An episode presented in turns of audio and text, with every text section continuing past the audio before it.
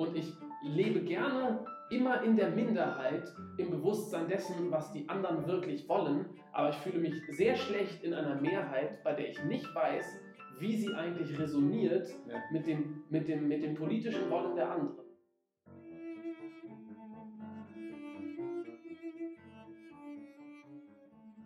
Philipp Koftsche, Denker, Philosoph, Wirtschaftswissenschaftler, Autor, Aktivist, so ungefähr würde ich dich beschreiben, habe ich dich erlebt in der Zeit, die wir uns kennen. Du bist jemand, der sehr intensiv über den Zustand unserer Welt und unserer Gesellschaft nachdenkt und darüber, was kann sich da ändern. Darf ich mit einer großen Frage beginnen, Philipp? Wie kommt das Neue in die Welt?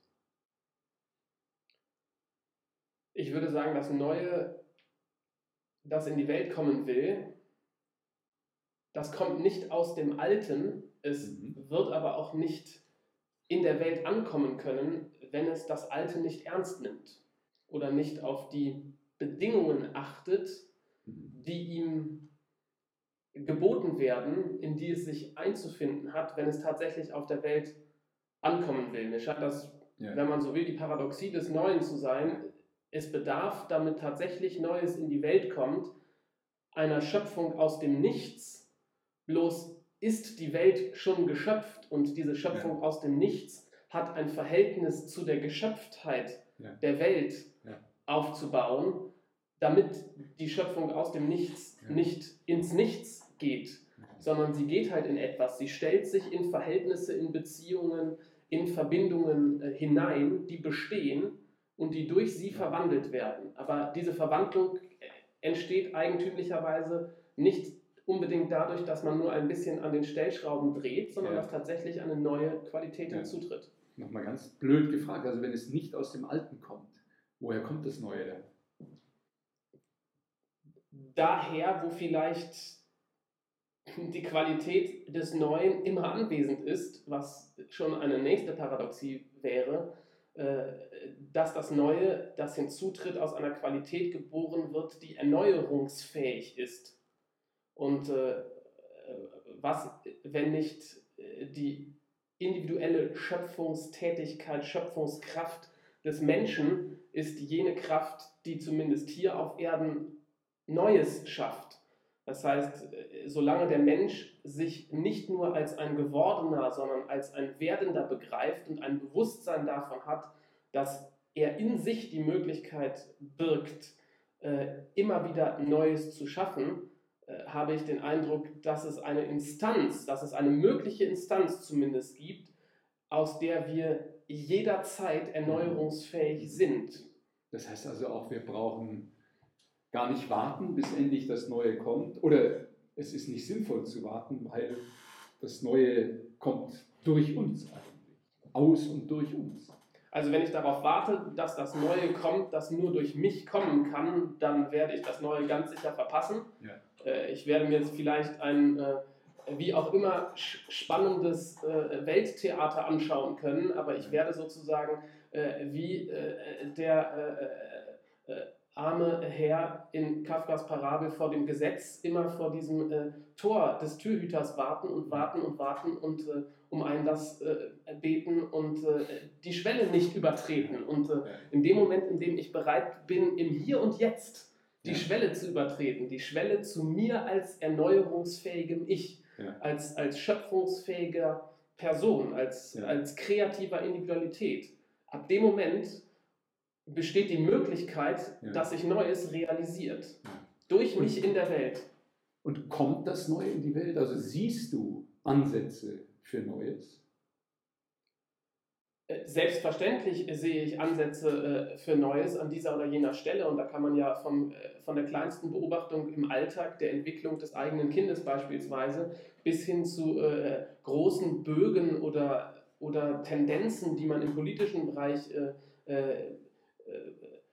aufziehen sieht, immer wieder Ansätze des Neuen erkennen. Bloß die Frage ist ja auch, und das müssten wir jetzt besprechen, was für Wesensmerkmale dem Neuen noch eigen sind, weil ähm, wir fragen uns ja gerade nach dem Neuen und ob das Ja. Neue prinzipiell das Gute ist oder ob es Ja. auch etwas Neues gibt, äh, Ja. was vielleicht weniger gut ist oder welches Verhältnis sich das Neue wiederum zur Welt stellen muss, damit etwas in der Welt gelingen kann durch das Neue. Das ist zum Beispiel eine spannende Frage, die ich persönlich habe, die aber, glaube ich, auch ähm, jede Initiative, jeder Verein, äh, jede politische Bewegung bewegt, nämlich wie aus der, dem Veränderungswillen und oft aus der äh, Wahrnehmung himmelschreiender Ungerechtigkeit und Veränderungsbedürftigkeit in der Welt tatsächlich etwas Gutes und nicht das Gegenteil des Guten erwachsen kann. Ja.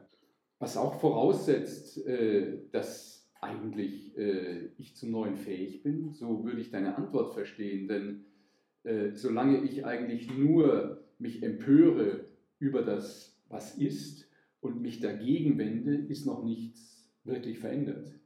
Man kann ja ganz oft sogar den Eindruck haben, dass die Kraft, die sich empört, erstmal nur das verstärkt, was da als Störendes ist. Dennoch würde ich der Kraft der Empörung nicht auch eine, eine Initialzündung Ja. absprechen wollen, wenn man sich erinnert an diesen äh, Bestseller gewordenen Aufruf des französischen äh, Intellektuellen Stéphane Hessel, der ja mit Empört euch äh, äh, vor einigen Jahren äh, die Bestsellerlisten gestürmt hat, dann hatte diese Empörung, von der er da spricht, durchaus sozusagen das Potenzial, dass da heraus Ja, aus dieser Empörung, aus einer Betroffenheit, ja, aus einer Betroffenheit, die aber nicht äh, äh, einen kleiner werden lässt, sondern einen größer werden lässt. ja. Dass aus einer solchen Betroffenheit, einer solchen Empörung, einer solchen Wut, einem solchen Ärger heraus letztendlich, wenn er sich ähm, zur Schmiede macht, indem äh, sozusagen umgeschmolzen wird, dieser Ärger, diese Wut zu äh, einer Verwandlungskraft, durchaus dieses Feuer des Ärgers, das Feuer der Empörung notwendig ist, um die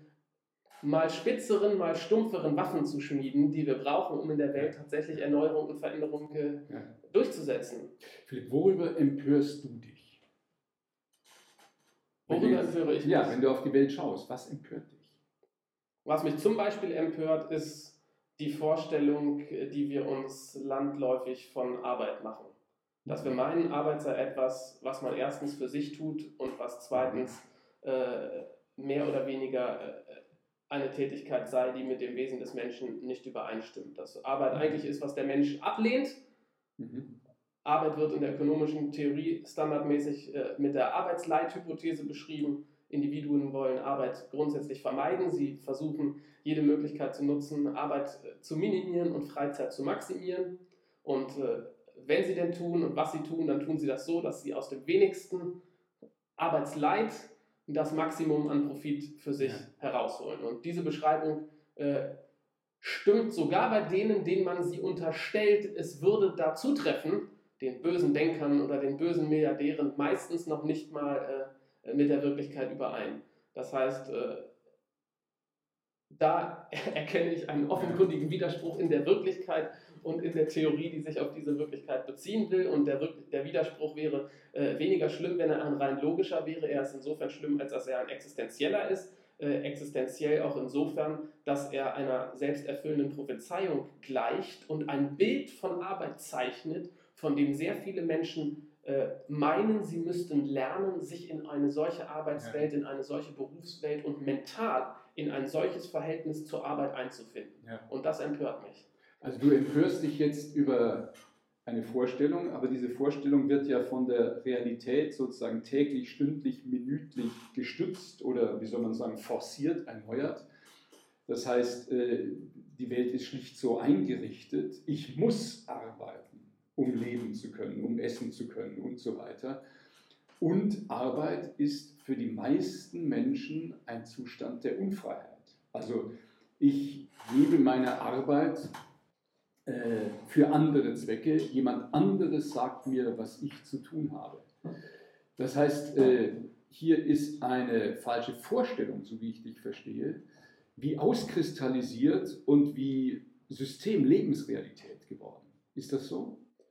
Genau, sonst, sonst wäre ja widersprüchlich, was ich gerade gesagt habe, weil ich zum Ja. einen gesagt habe, ich finde diese Wirklichkeit, wenn ich den Motiven des Einzelnen für seine Tätigkeit auf den Grund gehe, Ja. dann finde ich auf diesem Grund nicht diese Motive wieder, die unterstellt werden von dieser Ja. Vorstellung und von dieser ökonomischen Theorie. Gleichzeitig habe, aber, habe ich gesagt, dadurch, dass diese Vorstellung so präsent ist, ähm, besteht die Gefahr, dass ich mich äh, mental in diese Vorstellung einpuppe Ja. und ein, ein, ein, ein Bild annehme, die Wirklichkeit in ein falsches Bild einkleide, in eine, in eine, in eine Fehlvorstellung, äh, in der ich mich über meine eigenen Motive, über meine eigenen Grundlagenmotive eigentlich täusche. Und äh, das besteht, dieses Grundlagenmotiv, äh, meistens eben nicht darin, äh, dass ich tätig werde, weil ich äh, meine, ich bekomme dafür den meisten Profit und ich tue es nur für mich, sondern die Wirklichkeit der Arbeitsteilung als soziales Phänomen lässt sich natürlich äh, äh, in arbeitsteiligen Verhältnissen wunderbar beobachten und dass ich in einer solchen arbeitsteiligen Wirklichkeit immer für andere und andere für mich tätig sind und nicht ich für mich und der andere für sich, ist auch ein Phänomen, was sich davon äh, unmittelbar ableiten lässt. Also das, sagst du, ist schlicht eine Tatsache, dass ich in einer arbeitsteiligen Welt nicht für mich selber letztendlich tätig sein kann, sondern das, was ich tue, für andere Menschen tue und ich lebe von dem, was andere für mich tun. Aber wie schaffen wir es, dass diese Tatsache auch erlebbare Wirklichkeit wird? Das heißt, subjektiv erlebbare Wirklichkeit und auch Grundlage für die Systeme, für die Rechtsordnung, in denen wir leben. Um dem äh, entgegenzukommen, engagiere ich mich ja seit Jahren für die Idee des bedingungslosen Grundeinkommens, weil äh, das Grundeinkommen unter anderem ermöglicht, äh, im existenzsichernden Bereich zumindest das äh, äh, Verhältnis von Arbeit und Einkommen, wie wir es heute verstehen, auf den Kopf zu stellen, nämlich äh, Arbeit und Einkommen nicht in unmittelbarer äh, Verbindung zu betrachten, sondern eigentlich zu entkoppeln. Zu Ja. begreifen, ich bedarf in einer solchen arbeitsteiligen Gesellschaft eines Einkommens, um für andere tätig werden zu können. Und ich werde tätig für andere, damit sie äh, sozusagen ihr Realeinkommen aus meiner Tätigkeit schöpfen können. Und ich kann umso besser, und das ist jetzt der entscheidende Punkt, für andere tätig sein und deren Bedarf wahrnehmen, wenn ich frei bin, mich diesem Bedarf zur Verfügung zu stellen und nicht sozusagen in der egoistischen Blase gefangen bin, äh, äh, die mich schauen lässt, wie ich als Selbstversorger auf dem äh, kürzesten Weg äh, zu den meisten Brötchen komme, die ich selber gar nicht essen kann, die ich auch gar nicht brauche, die auch gar nicht meinem eigentlichen Bedürfnis en, entspringen. Aber äh, solange ich sozusagen im Bewusstsein lebe, für mich zu arbeiten und äh, äh, das Einkommen des anderen tendenziell als den mir weggenommenen Konsum empfinde, äh, solange stehe ich natürlich äh, im, äh, im, im äh, nicht Kampf der Giganten, sondern im, äh, im Kleinkrieg der Zwerge, äh, um den übergroßen Kuchen, an dem die Welt heute zugrunde geht. Sie geht an dem übergroßen Kuchen heute zugrunde, nicht an dem zu kleinen. Ja. Aber was ist mit der Angst, dass die Menschen, wenn es ein solches Grundeinkommen gäbe, sich auf die faule Haut legen und nichts mehr tun würden? Diese Angst, würde ich sagen, ist nur in einer Hinsicht begründet. Sie ist begründet als äh, temporäre Zwischenstation, insofern, als dass es nahezu einer natürlichen psychologischen Reaktion gleichkommt auf heutzutage als unsinnig empfundene Arbeitsverhältnisse die Option der Freizeit als das höchste der Gefühle zu empfinden. Das heißt, jeder, der sich heute in seiner Arbeit äh, entfremdet arbeiten fühlt, dem scheint die Vorstellung, diese Tätigkeit nicht mehr tun zu müssen, erstmal als das Naheliegende, womöglich für sich, vor allem aber für die anderen. Da sind wir Ja. schon bei der Paradoxie, dass einem äh, die Furcht äh, davor, nichts, dass nichts mehr getan wird, dass einem diese Furcht äh, über- überkommt, vor allem bei den anderen, bei einem selber gar nicht so sehr. Alle Umfragen, die in der Hinsicht gemacht werden, zeugen eigentlich von diesem Ich bin fleißig, du bist faul Paradoxon, dass man den anderen unterstellt, sie würden dann nichts mehr tun. Von sich selber denken die meisten eben ganz anders. Wenn man aber tatsächlich die sprichwörtliche Hängematte aufgesucht hat und dort lang genug verweilt hat, dann wird man früher oder später merken, dass der Ort der Hängematte, also das äh, Nichtstun, das ab einer gewissen Zeit einer äh, absoluten Kultivierung bedarf, um es noch weiter tun zu können, das Nichtstun, dass Ja. dieses Nichtstun wirklich anstrengend ist, eine ganz große Herausforderung, in vielen spirituellen Traditionen die höchste Form der Schulung darstellt, tatsächlich sich so in Weltverhältnisse einfinden zu können, dass man darin aushält, in einem Nichtstun ja. zu ja. leben, dass man sehr schnell merkt, es gibt viele gute Gründe, vom Nichtstun wieder in die Tätigkeit zu kommen. Und äh, insofern es diesen, diesen, diese, diesen Übergangsraum gibt von unsinniger Tätigkeit über die Faulheit zur sinnvollen Tätigkeit, kann ich sozusagen diese Befürchtung ähm, nachvollziehen. Aber grundsätzlich äh, finde ich diese Befürchtung schon heute mit keiner Beobachtung äh, bestätigt. Und es ist zum Beispiel ja. sehr interessant, dass der Soziologe Sascha Liebermann einmal so schön gesagt hat, wenn man diese oder jene Umfragen macht oder äh, äh, äh sogenannte Sozialschmarotzer in äh, politische Talkshows schickt, dann meint man ja immer viele Exemplare äh, aufzählen zu können an, äh, von, von Menschen, die dann doch im Grunde ihres Wesens faul sind.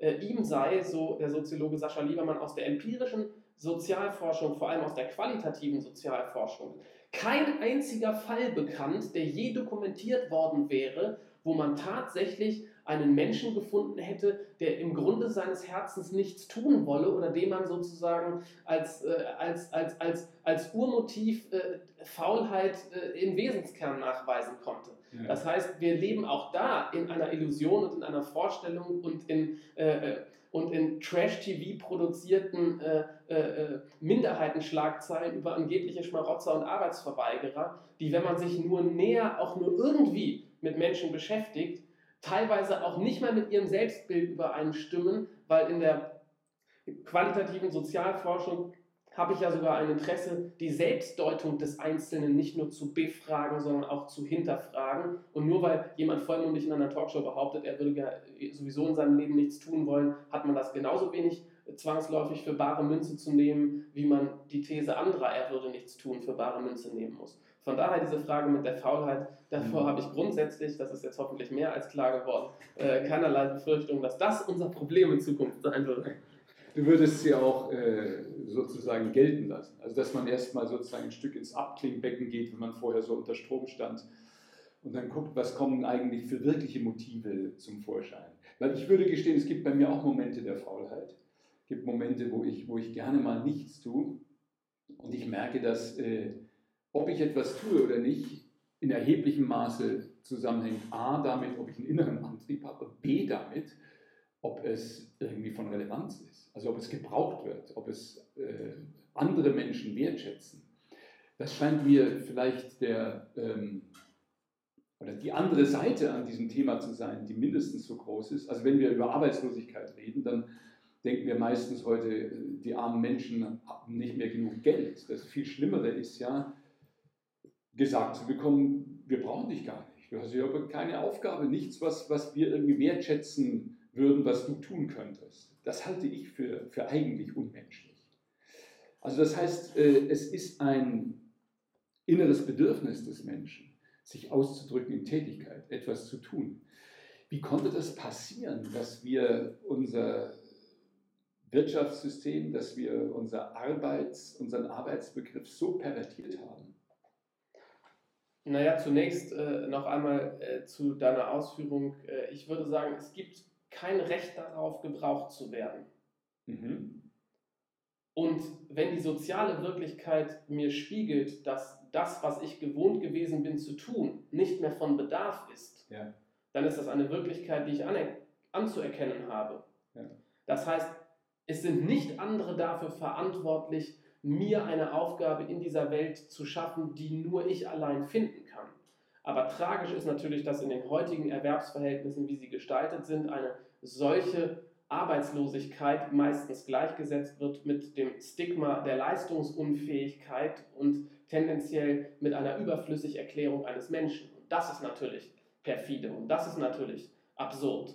Bloß es ist genauso absurd, als Reaktion darauf eine Jobgarantie, ein Recht auf Arbeit oder irgendetwas einzufordern, wo ich angeblich mein Gebrauchtsein simulieren kann, wohingegen sich die moderne arbeitsteilige Wirtschaft ja gerade dadurch auszeichnet, dass ihre Anerkennung des Einzelnen keine Anerkennung der Person ist, sondern eine Anerkennung der Person in Bezug auf eine Tätigkeit, die sie in einem bestimmten Tätigkeitszusammenhang wahrnimmt. Und Wirtschaft hat ja eben auch nicht die Aufgabe, Beschäftigungstherapie zu sein, sondern, wenn wir sie so verstehen, dass sie die Aufgabe hat, einen Beitrag dafür zu leisten, dass sie Menschen von der Arbeit befreit, tendenziell, dann schafft sie ja bestenfalls Freiräume für ganz andere Formen der Anerkennung, die wir nicht im Wirtschaftsleben finden und wo wir das Wirtschaftsleben nur parasitär äh, äh, überfrachten, wenn wir meinen, äh, dort sei der Ort der ursprünglichen menschlichen Anerkennung zu finden. Das würde ich gerne noch mal ein bisschen nachschmecken. Du hast gesagt, es ist Aufgabe der Wirtschaft, den Menschen von der Arbeit zu befreien. Ja, wenn wir uns die Geschichte anschauen von den frühesten Erfindern, dann hat ja kein Unternehmer, kein Erfinder sich zum Ziel gesetzt, wie kann ich möglichst viele Menschen möglichst lang damit beschäftigen, äh, möglichst ineffizient ein Problem zu lösen, sondern äh, äh, der menschliche Geist angewendet auf Arbeit hat sich ja immer zum Ziel gesetzt, einen Freiraum zu schaffen, dadurch, dass ich frei werde von einer bestimmten Form der oftmals monotonen, oftmals gefährlichen, oftmals äh, sinnlosen Form einer repetitiven Wiederholung, um in diesem dadurch gewonnenen Freiraum etwas anderes tun zu können. Nun ist ja die alles entscheidende Frage, wofür wir diesen Freiraum gewinnen. Das können wir noch besprechen. Aber erstmal dieses Ur, diesem Urphänomen nachgespürt, wer etwas im Wirtschaftsleben verbessern will, der verbessert und verändert es als Unternehmer, als Erfinder ja meistens nicht dadurch, dass er eine Sache komplizierter macht, als sie bisher gewesen ist, sondern das, was wir in der Wirtschaft Innovation nennen, das ist meistens dadurch gekennzeichnet, dass es zumindest auf lange Frist unglaublich Arbeit einspart. Auf kurze Frist bedarf es natürlich oftmals äh, gerade der vermehrten Auseinandersetzung mit der, mit der Erfindung des Neuen. Aber die, der Urimpuls, die Intention, das, was sozusagen äh, für künftige Freistellung sorgt, das ist eigentlich das, was Unternehmer und, ja. äh, und Innovatoren antreibt. Jetzt könnte man sagen, Freistellung von, man könnte sagen, alten Formen von Arbeit. Mich würde interessieren, Freistellung wozu? Freistellung für? Ja, und ich habe das Gefühl, Freistellung wofür? Es gibt eine einzige Situation, ein einziges Verhältnis, würde ich jetzt mal vollmundig behaupten, von dem wir uns nie freistellen lassen können, sondern für das wir nur da sein können. Und das ist die Beziehung von, von Mensch zu Mensch. Wir erleben jetzt angesichts all der Diskussionen über künstliche Intelligenz ja sogar die Entwicklung, dass nicht nur das, was die Industrialisierung uns an Handarbeit, an Muskelarbeit abgenommen hat, potenziell von Maschinen erledigt werden kann, sondern dass auch ganz viele Tätigkeiten des rechnenden und berechnenden Verstandes von äh, rechnenden und berechnenden Maschinen übernommen werden können. Ja. Damit können sie uns gute Dienste leisten, sie werden uns aber niemals gute Dienste leisten äh, können in Bezug auf unser Verhältnis zu uns selbst, weil wir einander eben äh, irreduzible äh, Wesen sind, in deren Beziehung sozusagen äh, äh, keine Maschine uns äh, die Arbeit abnehmen kann, diese Beziehung lebendig zu halten, diese Beziehung zu pflegen und aus dieser Beziehung heraus auch kommende Tätigkeiten, kommende Aufgaben an uns, mit uns und in der Welt äh, zu stiften. Und insofern würde ich sagen, wenn ich frei werde von monotoner Feldarbeit, dessen Kehrseite auch eine Entfremdung von der Natur ist, wenn ich frei werde von der Berechnung dieser oder jener Verwaltungstätigkeiten, dieser oder jener chemischer Prozesse und Reaktionen, dem auch eine Entfremdung der sozialen Wirklichkeit potenziell innewohnt, dann werde ich immer frei dafür, mit dieser Freiheit mich in ein anderes Verhältnis zu anderen Menschen zu setzen. Lange Rede, kurzer Sinn. Maschinenexperimente sind letztendlich immer Menschenexperimente, weil das Entscheidende menschlich, was sich durch technologische Innovation verändert, ist die Beziehung zwischen den Menschen selber. Das heißt, wir werden immer freier, immer mehr Mensch zu werden, kann man das so sagen?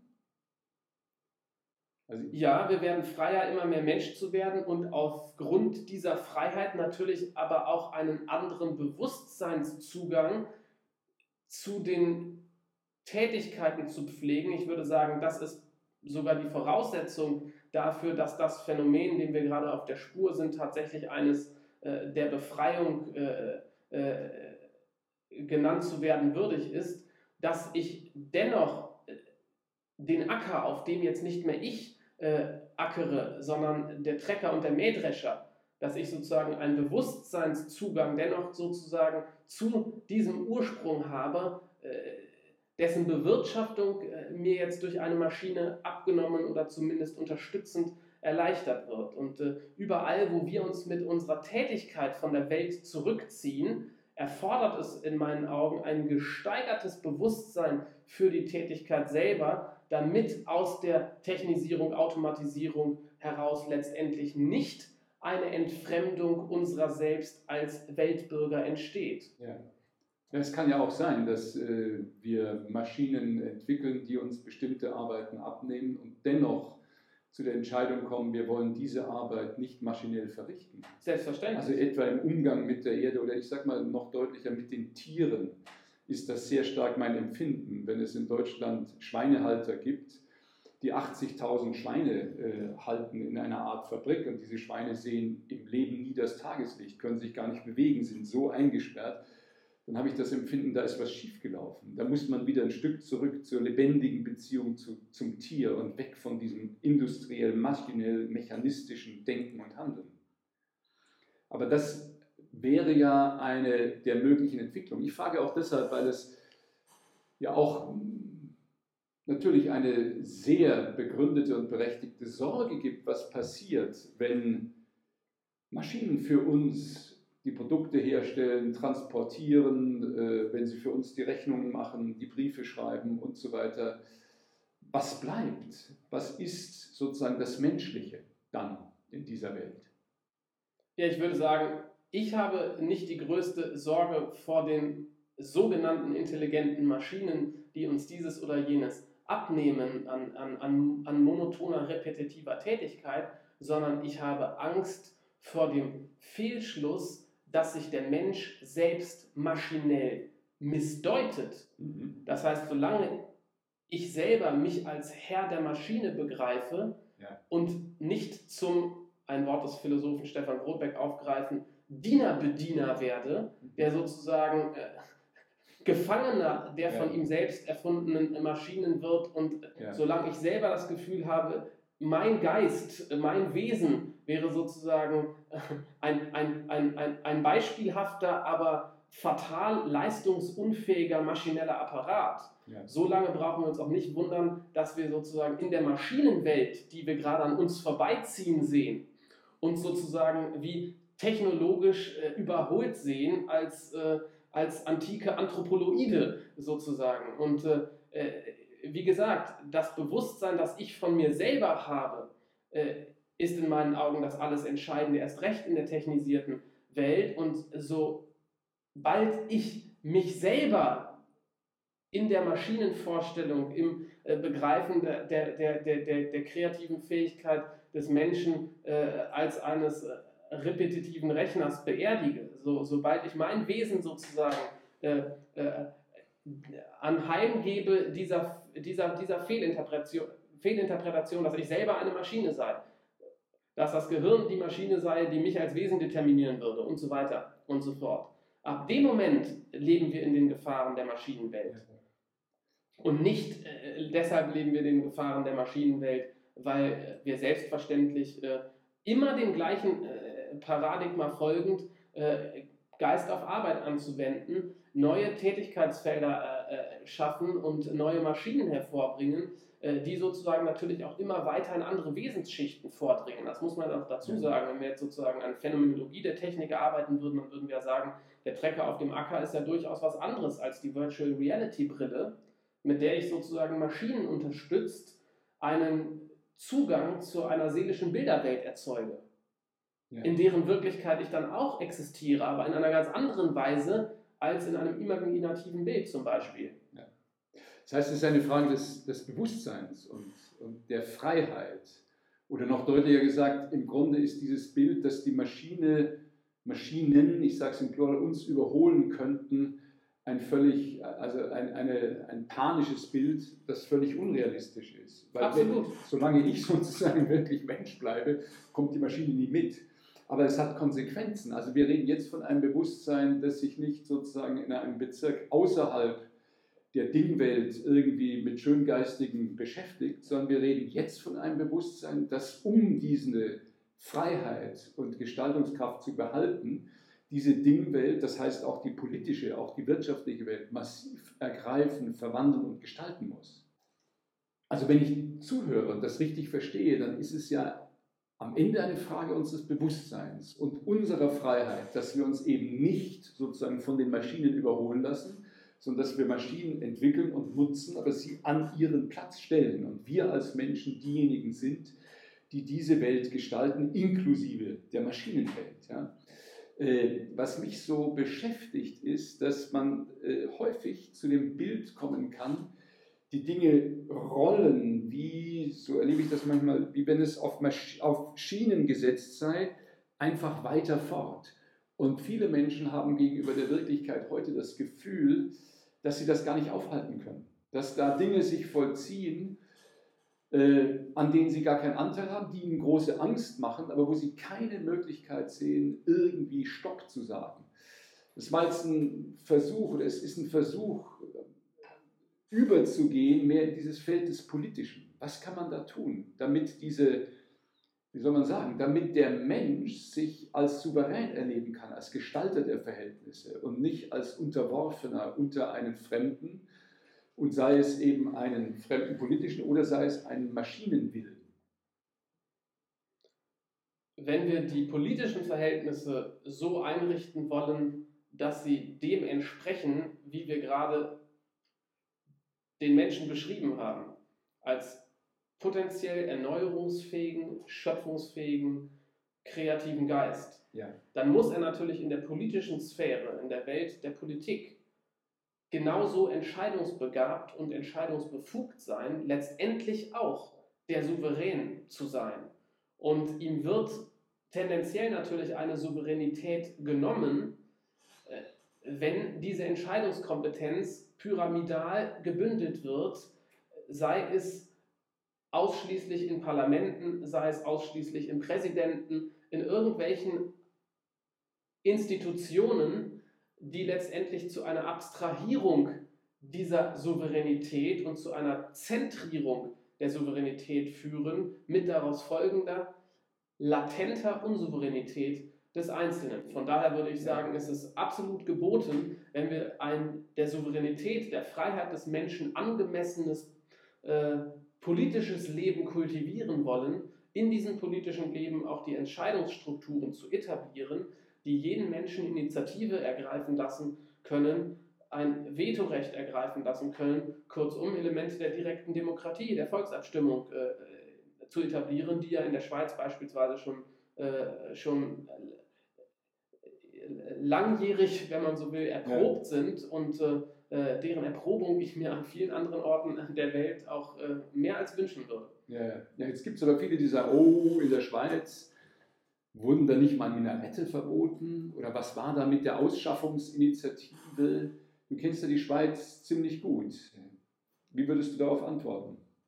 Ja, ich würde sagen, diese äh, Vorwürfe, die sind ja völlig unhaltbar und die offenbaren äh, ein, äh, ein, ein fatales Phänomen. Wenn ich sage, politische äh, äh, äh, Entscheidungsfindung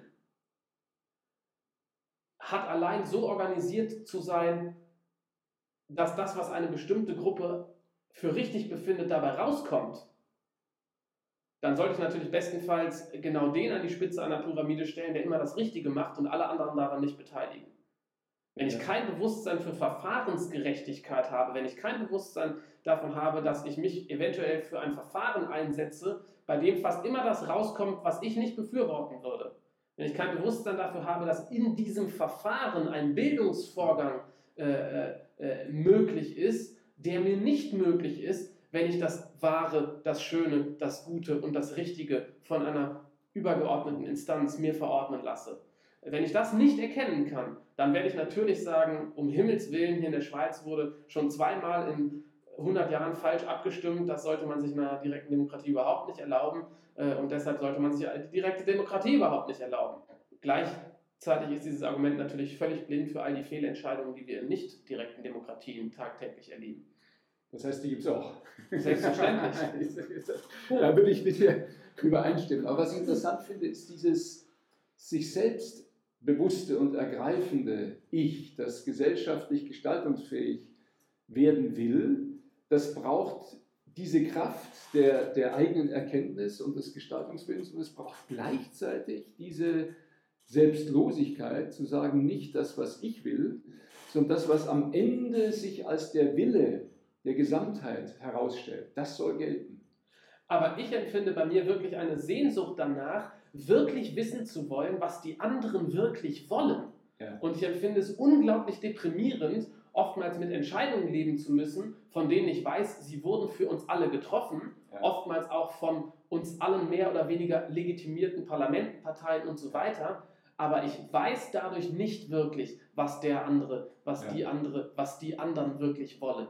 Und ich lebe gerne immer in der Minderheit, im Bewusstsein dessen, was die anderen wirklich wollen, aber ich fühle mich sehr schlecht in einer Mehrheit, bei der ich nicht weiß, wie sie eigentlich resoniert ja. mit, dem, mit, dem, mit dem politischen Wollen der anderen. Und das ist mein Grundproblem äh, in, in, in äh, repräsentativen Demokratien, die sich jeden direktdemokratischen Zugang mehr ja. oder weniger äh, äh, verbieten. Ja.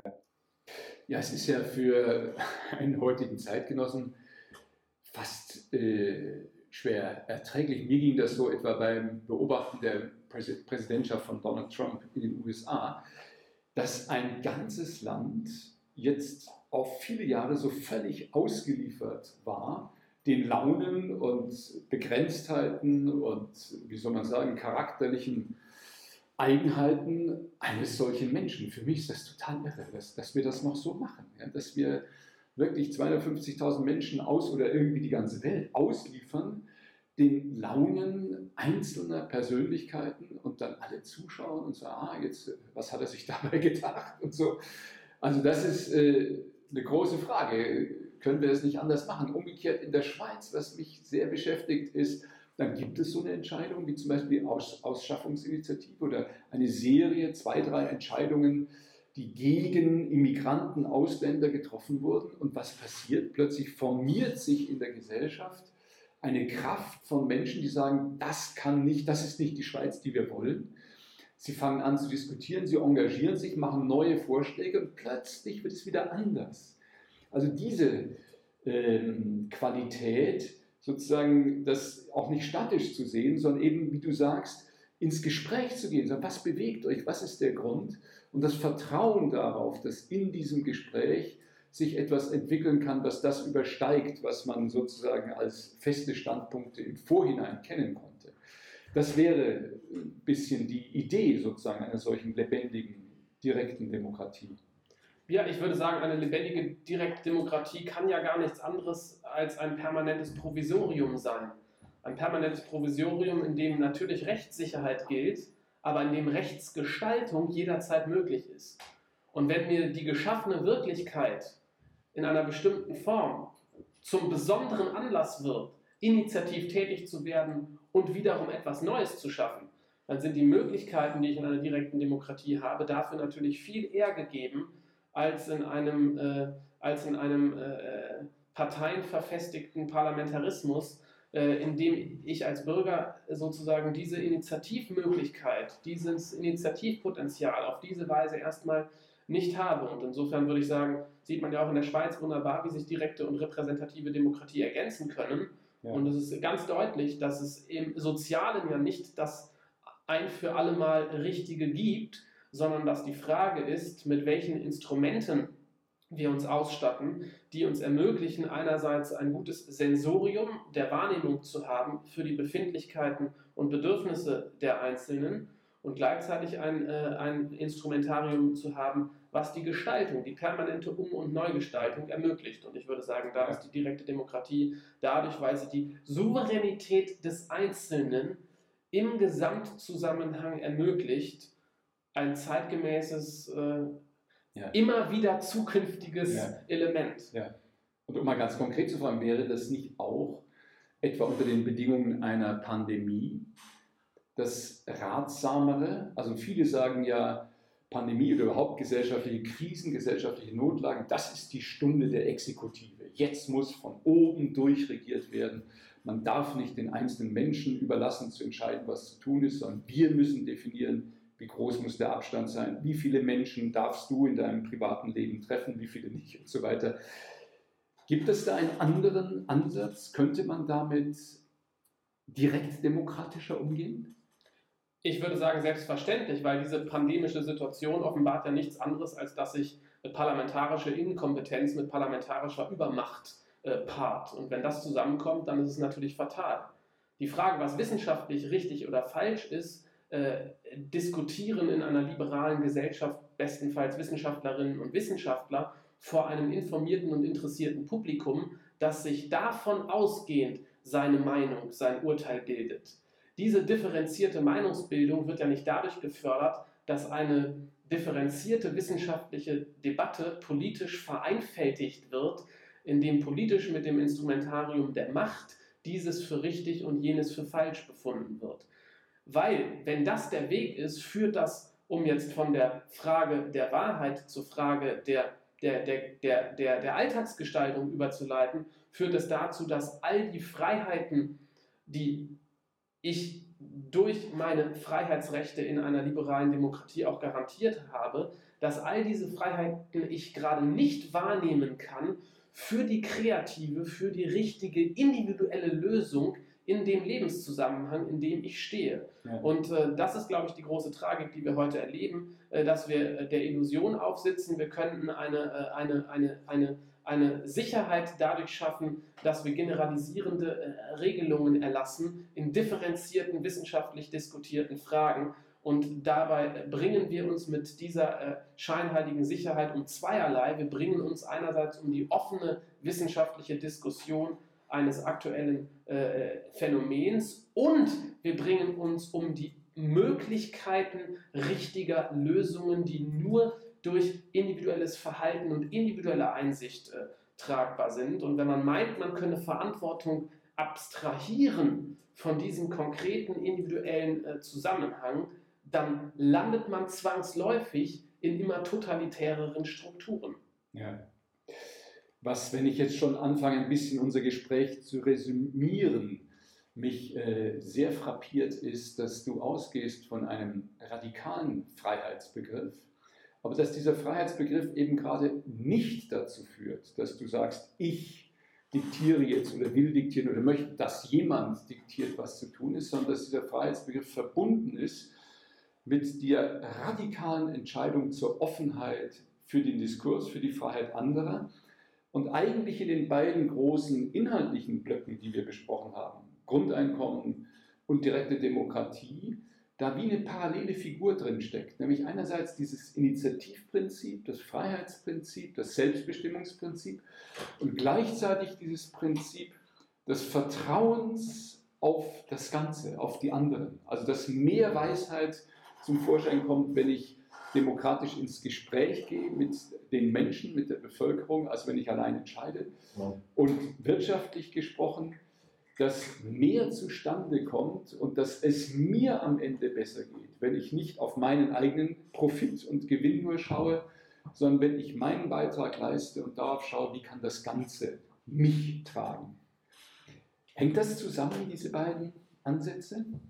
Ich würde es gar nicht so output-orientiert begreifen, wie du es gerade äh, beschrieben hast. Selbst wenn ja. auf den Wegen der direkten Demokratie nicht mehr Weisheit äh, äh, äh, zustande kommt und selbst wenn durch ein bedingungsloses Grundeinkommen es mir nicht ökonomisch besser geht, als es mir im äh, radikalen Raubtierkapitalismus dieser Tage geht, würde ich sagen, sind das die Formen, ja. in denen ich wirklichkeitsgemäßer erfahren kann, wie es um die Wirklichkeit und den Willen der anderen steht. Und äh, es, es sind die Formen, in denen ich mich freiheitsgemäßer und somit wesensgemäßer auch für die anderen einbringen kann. Ja. Und äh, diese, wenn man so will, Weisheit und Güte in den Strukturen sind es, die mich wirklich interessieren. Ja. Wenn ich sie gleich begründen müsste mit dem besseren Output, wenn ich ja wiederum nur sage, ich will direkte Demokratie, weil man dann besser entscheidet, ich will Grundeinkommen, weil ich dann ein durchschnittlich höheres Einkommen habe, dann fände ich das schon wieder langweilig. Das ist durchaus und womöglich eine Folge davon. Aber den Kern dieser Forderungen äh, sehe ich gerade in jenem menschlichen Wesen begründet, von dem aus ich gesehen das als die adäquaten Formen zum Beispiel einer, einer Organisation, einer liberalen Arbeit und einer direktdemokratischen, äh, äh, äh, äh, eines direktdemokratischen Gemeinwesens erlebe. Wunderbar, das heißt, du denkst das noch radikaler, als ich es vorhin versucht habe zu, zusammenzufassen. Und ich habe das Gefühl, Philipp, dass wir, wenn wir Gelegenheit haben sollten, was ich hoffe, zu einem nochmaligen Gespräch, dass wir dieses Thema die Weisheit und Güte in den Institutionen und Verfahren, das würde ich gerne mit dir nochmal vertiefen wollen. Abschließend würde ich dich gerne fragen, Philipp, kann Denken die Welt verändern? Es tut es jeden Tag und hoffentlich auch durch dieses Gespräch. Herzlichen Dank.